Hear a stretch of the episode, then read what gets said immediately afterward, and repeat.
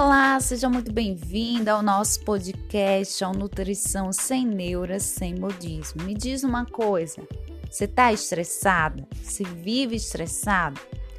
Qual a relação entre o estresse e a gordurinha no seu corpo? Tem relação? Vem comigo que esse é o tema do nosso episódio de hoje. Episódio novo no ar.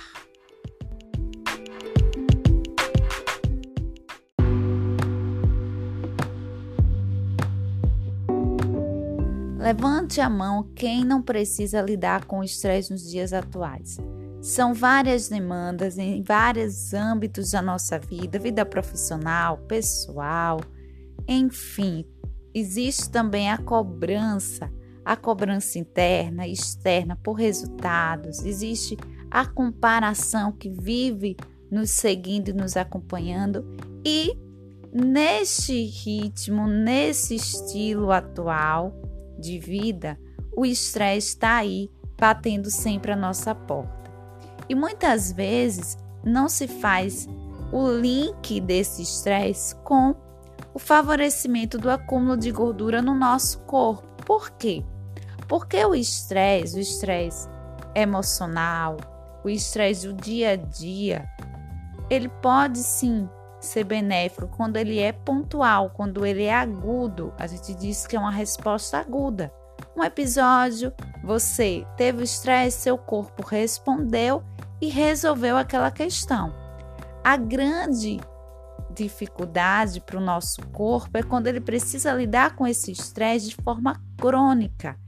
É aquele constante, é aquela constante que ele precisa lidar com essa alteração fisiológica. E essa constância tem um impacto no seu corpo, no seu organismo e também quando a gente fala de estrutura corporal, quando a gente fala de gordura corporal. Bem, no estresse nós liberamos o cortisol. Cortisol que é um hormônio liberado nas situações de estresse. Ele é produzido lá nas glândulas suprarrenais. Bem, ele tem o seu papel, ele é importante, Afinal, se ele está sendo produzido, ele tem uma função. Mas o que observamos são altos níveis de cortisol. E nós poderíamos ficar aqui falando horas e horas e horas sobre o impacto desse cortisol no nosso corpo. Mas hoje nós vamos voltar o nosso olhar para a ação desse cortisol relacionado com o favorecimento do acúmulo de gordura aquela gordurinha que lhe incomoda. Então, no processo de emagrecimento, a gente tem que sim atentar como está a sua relação no dia a dia com o estresse. Como é que você lida com o estresse? Eu sempre costumo frisar com os meus pacientes que situações adversas vão acontecer. O, o importante é como você vai lidar com elas. Esse é o ponto. Muitas vezes nós não somos preparadas, condicionadas para lidar com situações adversas e aí o estresse prevalece.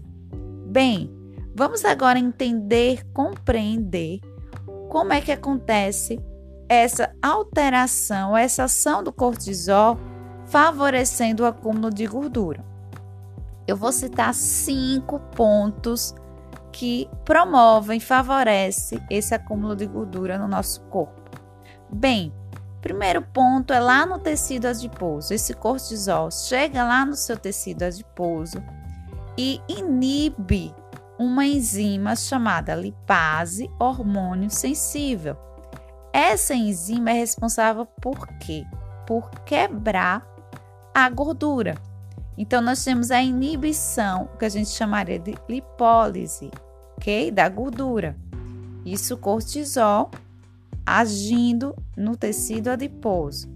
Bem, também com a elevação do cortisol, nós temos uma redução do T4 para o T3, que são os hormônios da tireoide. Inclusive, nós temos um episódio anterior falando aqui sobre hipotiroidismo. Você pode, assim que acabar esse episódio, escutá-lo, ok?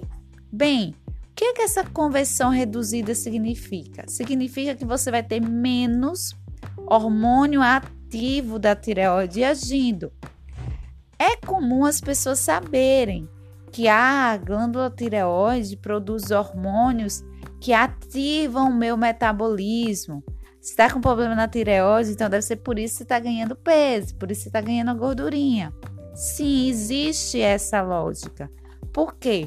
Porque o cortisol, que aí a ação dele nessa relação reduzida da convenção do T4 por T3 reduz sim o nosso metabolismo e reduz aí a quantidade de ATP, ou seja, molécula energética, e altera a função das nossas mitocôndrias, ok? Então, essa é a segunda via do cortisol. Terceira via de ação do cortisol no estresse, promovendo aí o acúmulo de gordura, está também lá no tecido adiposo, com a ação de uma enzima 11 beta HST tipo 1, que favorece a, a conversão de cortisona em cortisol. Cortisol que é a forma ativa desse hormônio. Então, vejam que, que relação interessante. Quanto maior a porcentagem de gordura, quanto mais gordurinha você vai ter, mais cortisol você terá e vice-versa. Vejam como é um ciclo vicioso.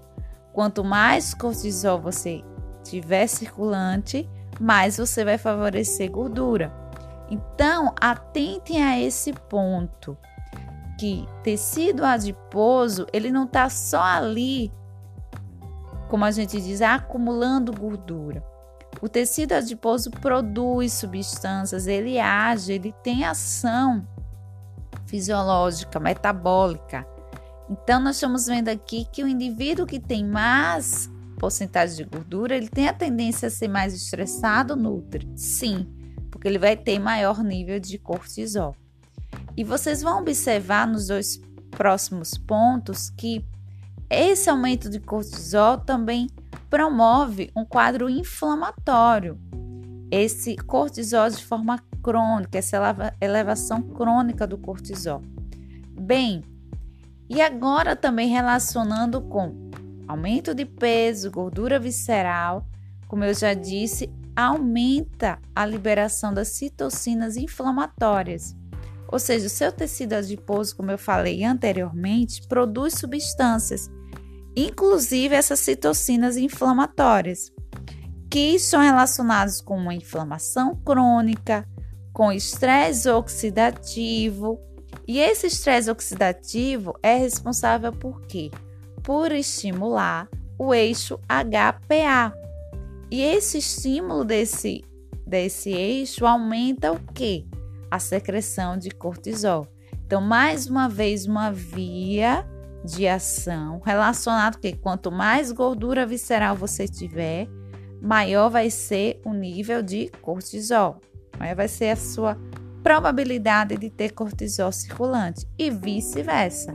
Quanto maior os níveis de cortisol, maior favorecimento de gordura. Então você tem a tendência de ficar gordinha e de ficar estressada. Olha que situação, hein? Quinto ponto e último do nosso episódio de hoje, que a elevação de cortisol lá no nosso intestino promove a disbiose. Você que acompanha os nossos episódios por aqui já ouviu falar bastante sobre disbiose. Disbiose é um desequilíbrio da nossa microbiota intestinal.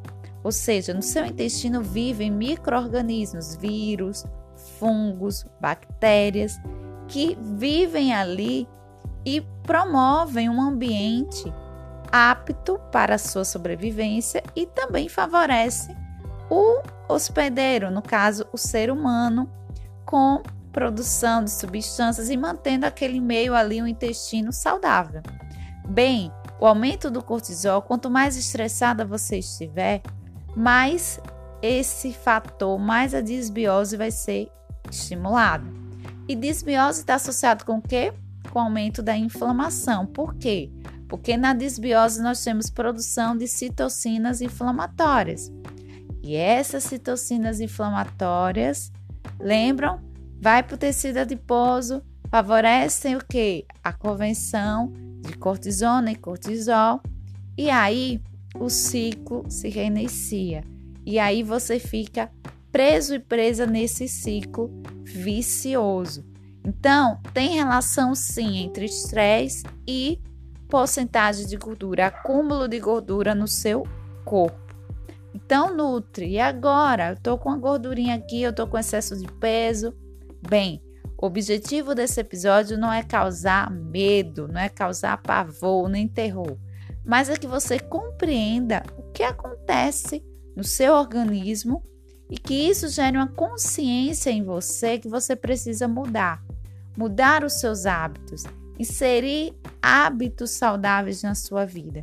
E aí, assim como esse ciclo acontece para o acúmulo de gordura, quando você quebra esse ciclo através de hábitos saudáveis, você vai ter dois benefícios de forma bem simplista aqui, que é a redução da porcentagem de gordura e você vai deixar de estar tão estressada aí no seu dia a dia.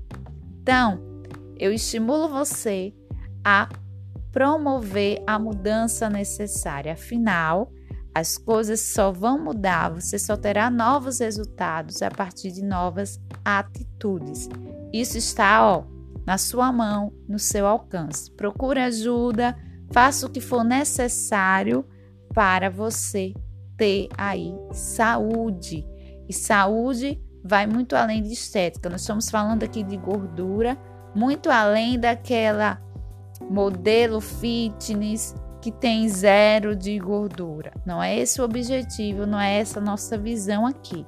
Nós estamos falando de acúmulo de gordura, promovendo um quadro inflamatório no seu corpo, e essa inflamação no seu corpo favorece várias doenças. Inflamação crônica está associado com várias doenças. Não é à toa que a obesidade está associado com o desencadeamento de outras doenças crônicas. Afinal, a obesidade podemos classificá-la também como uma doença.